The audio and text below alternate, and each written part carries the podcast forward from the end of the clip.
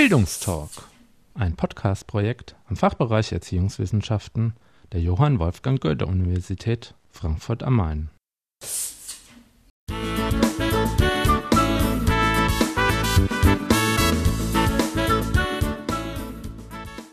Herzlich willkommen zu einer weiteren Folge des Bildungstalks.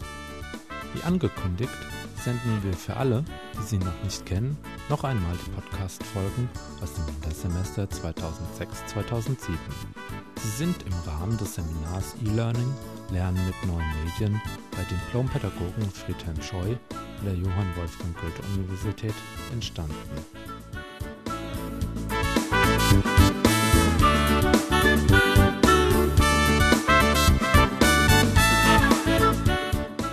Heute berichten wir über den Netzwerktag der Frankfurter Uni vom 18. Dezember 2006.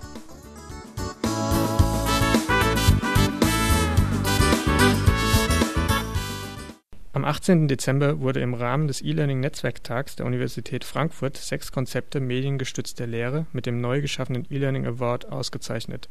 130 Teilnehmende, darunter Professoren, Studenten und Mitarbeiter der Uni Frankfurt, hörten die Laudatio durch den Vizepräsident Prof. Dr. Horst Stöcker, der die Preise an sechs Finalisten vergab. Die beiden mit 7.000 Euro dotierten Hauptpreise gingen an Professor Götz Krumheuer und Christoph Schreiber (Fachbereich Informatik und Mathematik) sowie an Professor Falk Ochsendorf und Dr. Heike Bechmann (Fachbereich Medizin). Unser Team Stefan Buch, Oliver Bechtold und Thorsten Feigl waren auch dabei und haben die wichtigsten Fakten für euch zusammengefasst für die, die noch nicht wissen, was sich eigentlich hinter dem Begriff Megadigitale verbirgt, haben wir ein Interview mit Herrn Kanzberger geführt. Das Projekt Megadigitale soll das E-Learning an der Universität fördern und erstmal auch grundsätzlich inaugurieren. Das heißt, es ist in zwei Bereiche geteilt. Einen zentralen Bereich, der Unterstützung immer wieder gibt und in Fachbereichsprojekte. Einzelne Fachbereiche sind in der ersten Stufe ausgewählt worden weil sie schon mit E-Learning zu tun hatten, sozusagen als Leuchttürme, sollten das E-Learning dann schon verbreiten in enger Kooperation mit anderen Fachbereichen zusammen. Mittlerweile sind wir in der zweiten Stufe, also auch im, im zweiten Projektjahr dementsprechend. Es sind mehr Fachbereiche jetzt dazugekommen, die auch wiederum dann eine Ausstrahlung haben sollen und andere Fachbereiche, die jetzt noch nicht mit dabei sind, in das Projekt hineinziehen um das E-Learning eben flächendeckend an der Universität zu etablieren. Das Programm heißt äh, Lecternity, ist ein Programm zum Aufzeichnen von Veranstaltungen. Das heißt, es verfügt über die Möglichkeit, eine Videokamera abzugreifen und einen Live-Videostream aufzunehmen, die PowerPoint-Präsentationen zu importieren und bietet dem Vortragenden Möglichkeit, in der PowerPoint noch zu entwickeln, indem Stifte eingesetzt werden und in die PowerPoint hineingezeichnet wird und es wird gleichzeitig der Ton aufgenommen. Das heißt also, es wird eine multimediale Aufnahme einer Veranstaltung durchgeführt. Wir setzen das Ganze im Moment ein in der Einführung in die Informatik. Da ist der erste Teil mit Herrn Professor Krömker abgeschlossen. Wir haben dort jede Veranstaltung aufgezeichnet und dann im Anschluss nach einem Schnitt, das heißt, wir haben dort kurz den Anfang und das Ende entsprechend bearbeitet und wenn Fehler aufgetreten sind, dann auch kurz ein paar interne Bearbeitungen vorgenommen und das dann direkt auf dem Server entsprechend veröffentlicht. Das ist geplant von der Universität, vom Rechenzentrum, einen Streaming-Server aufzusetzen, sodass also dieses Material, was dort aufgenommen wurde in den Veranstaltungen, dass das dann von den Studierenden sehr einfach, auch mit niedrigen Bandbreiten vom Streaming-Server abgerufen werden kann.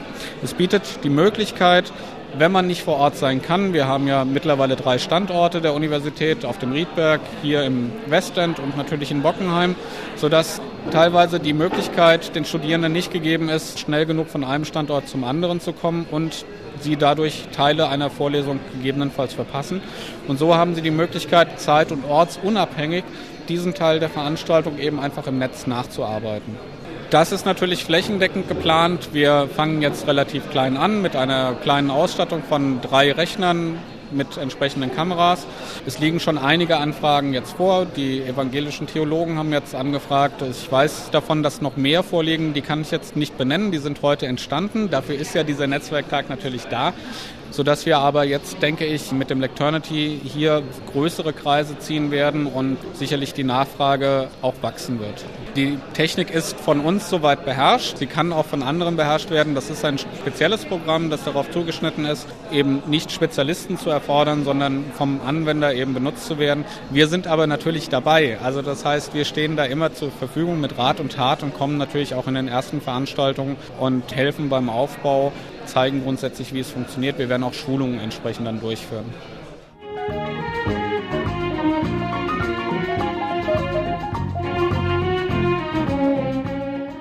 Außer den Informationen über Megadigitale gab es noch zahlreiche Informationsstände der Fachbereiche, die nahezu vollständig vertreten waren. Vom Vertreter des Fachbereichs 4 Erziehungswissenschaften, Herrn Christian Hoppe, wollten wir wissen, wie es um die E-Learning-Aktivitäten des Fachbereichs bestellt ist. Am Fachbereich 04 wird E-Learning eigentlich schon relativ lange eingesetzt. Also die ersten Erfahrungen wurden vor zehn Jahren gesammelt. Es hat mit Projekten angefangen, Lernen im Internet, das waren Projekte, die auf einer relativ niedrigen technischen Ebene waren. Also da wurden das erste Mal auch äh, Videokonferenztools eingesetzt und einfach mal ausprobiert, was kann ich mit neuen Medien in der Lehre auch so anstellen. Das hat sich dann immer weiterentwickelt und auch gerade in der Erwachsenenbildung hat sich das E-Learning mittlerweile doch sehr etabliert in Form von Lehrveranstaltungen, die zum Beispiel der Herr Nittel oder der Herr Hansen oder der Herr Scheu auch geben. Und so hat es eigentlich relativ starken Einzug gehalten. Der Fachbereich 4 hat, weiß jetzt nicht, ob er das immer noch ist, aber er hat am Anfang zu den Fachbereichen gezählt, die am meisten WebCT eingesetzt haben. Also der überwiegende Teil nutzt einfach WebCT aus dem Grund, weil es einfach von der Universität gestellt ist. Der Service wird bereitgestellt, die Administration. Es wird vereinzelt noch Moodle eingesetzt als Plattform, als Open Source Plattform aus, muss man auch mal hervorheben. Auch mit guten Erfahrungen und ganz vereinzelt noch BSCW, Basic Support for Cooperative Work heißt es. Es ist äh, ja eigentlich schon keine Lernplattform, sondern ein verbessertes Tool, in dem ich Inhalte bereitstellen kann. Dadurch, dass man halt auch eine immer größere Masse an Studierenden quasi zu bewältigen hat und viele Studierende auch einfach nicht mehr so die Zeit haben, jetzt ähm, regelmäßig in eine Vorlesung reinzugehen, weil sie einfach nebenbei arbeiten müssen oder sich auf Prüfungen oder sonst wie vorzubereiten, denke ich, wird man ganz gute Erfahrungen damit machen, wenn man Vorlesungsstoff in Form von Audio oder oder auch Videomitschnitten im Netz noch verfügbar hat, sodass ich quasi als Nutzer äh, selbst entscheiden kann, wann schaue ich mir diese Vorlesung dann an. Ob das 10 Uhr nachts ist oder um 2 Uhr morgens, das ist dann demjenigen selbst überlassen. Dementsprechend denke ich, dass man mit E-Learning viel für die Lehre noch machen kann. Sowohl Verbesserungen für Professoren als auch Verbesserungen für Studierende.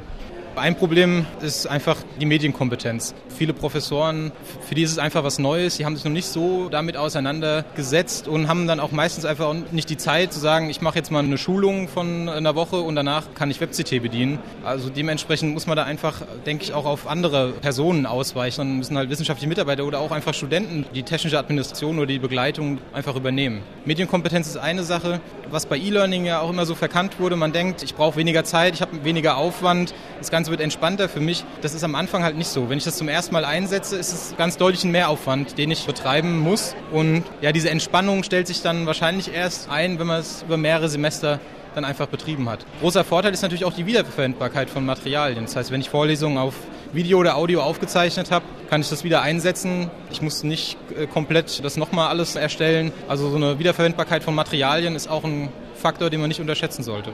Dementsprechend denke ich, dass ein Podcast-System relativ viel bringen wird, aber auch jetzt nicht nur Vorlesungsmitschnitte, sondern auch, dass Studierende selber Podcasts erzeugen und dass vielleicht auch mal so eine neue Form des Uniradios oder sowas darüber entstehen könnte.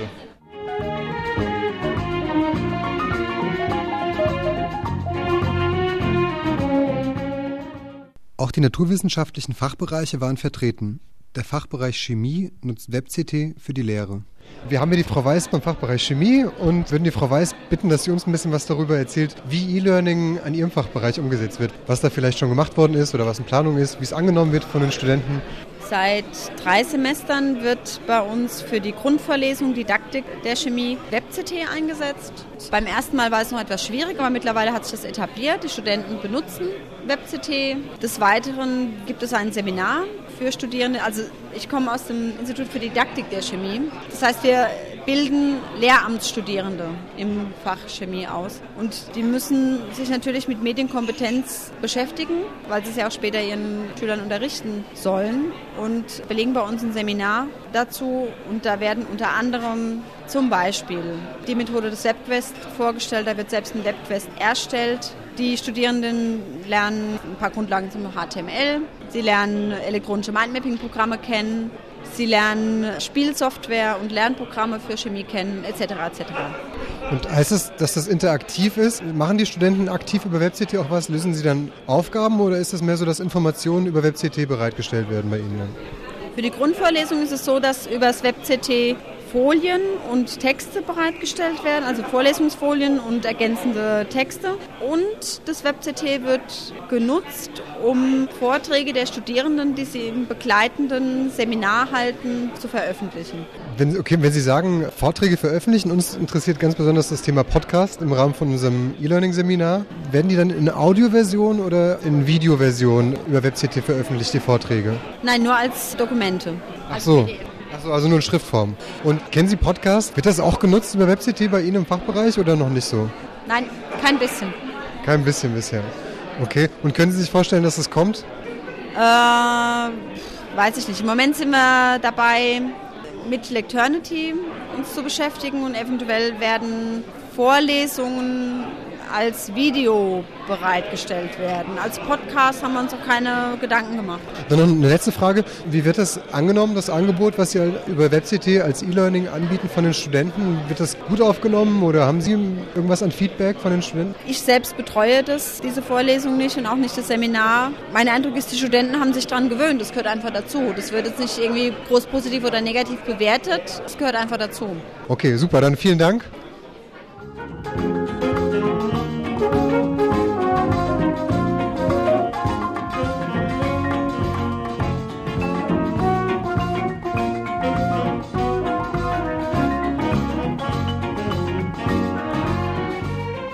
WebCT, die offizielle E-Learning-Plattform der Universität Frankfurt, ist nicht immer ganz unumstritten. Wir wollten wissen, wie die tatsächliche Akzeptanz von WebCT ist. Wir sind jetzt hier am Stand von WebCT und wir haben Frau Kaori Schütz hier, die uns einiges dazu sagen kann. Besonders interessiert uns WebCT, hat sich ja etabliert mittlerweile an der Universität Frankfurt und Sie sind zuständig für den Bereich der Administration. Welche Probleme gibt es denn im Bereich WebCT an der Universität Frankfurt zu bewältigen? Standardprobleme sind Mehrfach-IDs, Passwort vergessen, ja, Probleme beim Zugang zu einzelnen Kursen. Glauben Sie denn, dass die Professoren mit WebCT gut umgehen können oder ist da noch Bedarf im Bereich der auch, ja, sag ich mal, Qualifikation der Professoren? Ich denke eher weniger, dass mehrere Schulungsmöglichkeiten gibt, einfach für die unterschiedlichen Professoren an Schulungen zu kommen. Zum einen von Mega Digitale die E-Learning-Zertifikatsreihe, da gibt es mal Einführungsschulungen in WebCT und auch fortgeschrittene Schulungen für WebCT und wir vom Hochschulrechenzentrum bieten auch alle möglichen Schulungen zu WebCT an. Ansonsten sieht man ja auch an den Kurszahlen, dass die Akzeptanz immer stärker steigt. Wie viele Kurse sind derzeit über WebCT geführt an der Universität Frankfurt? Dieses Semester aktuell 220. Der Fachbereich Erziehungswissenschaft ist dabei vertreten? Der ist vertreten mit, ich glaube, 10 oder 15. Könnten Sie uns kurz noch mal was dazu sagen, wie das Feedback von den Studenten zu WebCT ist bisher? Haben Sie da schon ein bisschen was gehört? Das kommt darauf an, wie der Dozent in der Regel den Kurs aufbaut. Bei Veranstaltungen, in denen es hauptsächlich darum geht, dass die Studenten Material zur Verfügung gestellt bekommen, dass die Akzeptanz relativ hoch. Es ist allerdings auch das Problem, sobald höhere Anforderungen gestellt werden, wie Aufgaben einstellen oder Tests bewältigen, solche Sachen, sinkt die Akzeptanz. Es ist halt immer eine Frage, wie viel Aufwand vorher betrieben wurde. Je mehr Aufwand betrieben wurde, desto höher ist in der Regel auch die Akzeptanz bei den Studenten, weil je mehr die animiert werden, desto mehr macht es natürlich auch den Studenten Spaß.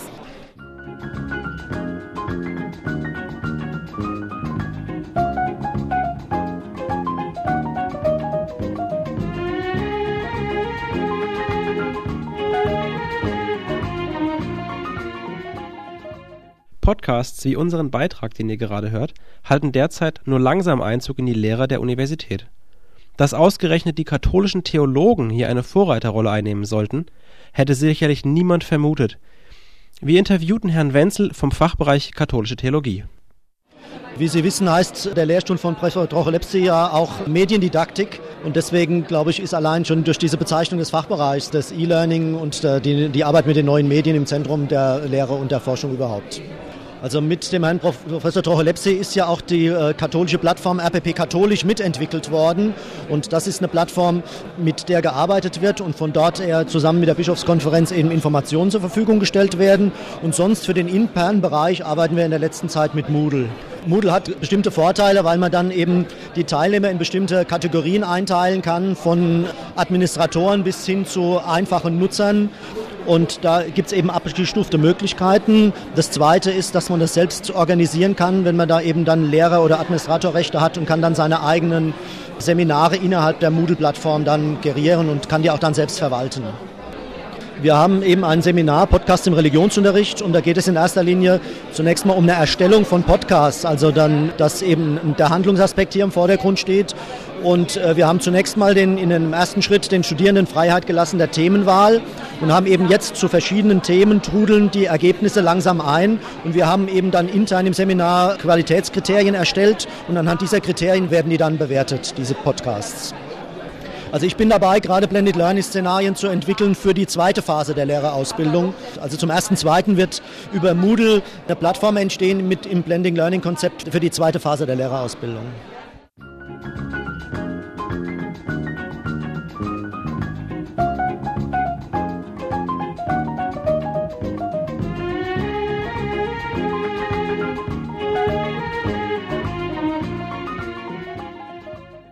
Unserem eigentlichen Projekt, den Podcasts, haben wir abschließend Herrn Friedhelm Scheu, den Dozenten unseres E-Learning-Seminars, befragt. Im Prinzip hat der Podcast den Vorteil, dass jemand mit Sprache vermittelt, was er vermitteln möchte. Es gibt Menschen, die hören und lernen besser beim Hören und es gibt Menschen, die lernen besser, wenn sie was sehen. Und aus meiner Erfahrung ist eben die Verbindung zwischen Hören und Sehen eine gute Möglichkeit, eben auf mehreren medialen Ebenen Wissen zu vermitteln. Ich denke, dass Podcast an dieser Stelle eine Lücke füllt, weil nämlich diese Lücke für die Leute etwas anzubieten, die hören oder überhören lernen, bisher immer noch geklafft ist und jetzt der Podcast vielleicht diese Lücke füllen kann. Es kommt immer auf das Ziel an oder was man damit erreichen will. Wenn ich einen O-Ton einsammle und einfach nur mal das Mikrofon in die Leute reinhalte, ist es bestimmt von der Aufnahme her nicht wirklich aufwendig. Allerdings das Nachbearbeiten, nachher das Zusammenschneiden und so weiter, ist immer mit viel Aufwand verbunden. Das ist keine Frage. Aber dafür hat es dann eben nachher wieder den Effekt, dass man entweder ein Zeitdokument hat, das man auch noch in zehn Jahren sich anhören kann, oder dass man eben viele Leute auf einmal erreichen kann, ähnlich wie Radio. Also Podcasts Grenzen sind an der Stelle, wo man nicht mehr über Hören bestimmte oder Sprechen bestimmte Dinge vermitteln kann, sondern zum Beispiel eine Grafik zeigen muss oder wo man auch interaktiv etwas geschehen soll. Weil das Podcast ist im Prinzip eben wie Radio. Und manchmal vergleiche ich das so mit dem Funkkolleg. Und es gibt jetzt interessanterweise auch das aktuelle Funkkolleg als Podcast runterzuladen. Also man hat dort eine Möglichkeit im Sinne von einer gut produzierten Radiosendung, sich Wissen anzueignen. Aber sobald es um Zusammenhänge geht, komplexere Art oder sobald es darum geht, bestimmte Dinge hm, interaktiv lernen zu lassen, da hat der Podcast sicher seine Grenzen. Ich glaube, dass der Podcast noch ziemlich viel Erfolg und ziemlich viel Zuspruch in Zukunft bekommen wird, weil diese Möglichkeit, wie gesagt, aus meiner Sicht gefehlt hat seither. Und mit diesen modernen Mitteln, die wir haben, Computeraufnahme, Bearbeiten von Podcasts, klein machen die Dateien, dass sie auch dann tatsächlich über Web entweder als Streaming oder als MP3-Datei runterzuladen sind. Diese Möglichkeiten, die bieten noch vielfältige Möglichkeiten, auch äh, didaktisch und methodisch das einzusetzen. Da bin ich ziemlich sicher.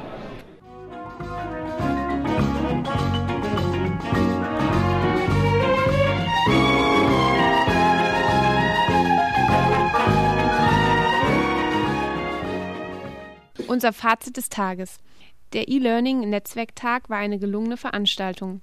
Der E-Learning Award wird auch zukünftig ein Ansporn für die Weiterentwicklung der mediengestützten Lehre der Universität Frankfurt sein. Wünschenswert wäre eine aktivere Beteiligung der Studentenschaft am Netzwerktag. So verirrten sich nur einige wenige geladene Studenten in die heiligen Hallen des Campus Westends.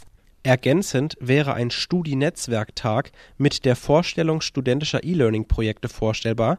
Damit würde auch die Akzeptanz der Studenten, die letztlich die Nutznießer der E-Learning-Strategien der Universität Frankfurt sein sollen, gewährleistet.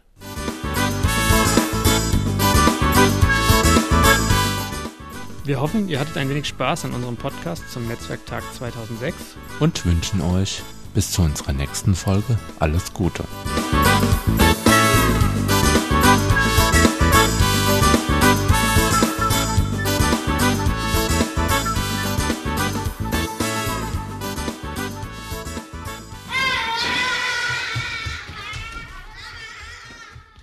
Dies war der Bildungstalk, ein Podcast-Projekt im Fachbereich Erziehungswissenschaften der Johann Wolfgang Goethe Universität Frankfurt am Main. Weitere Infos sowie Kontakt zur Redaktion unter www.bildungstalk.de.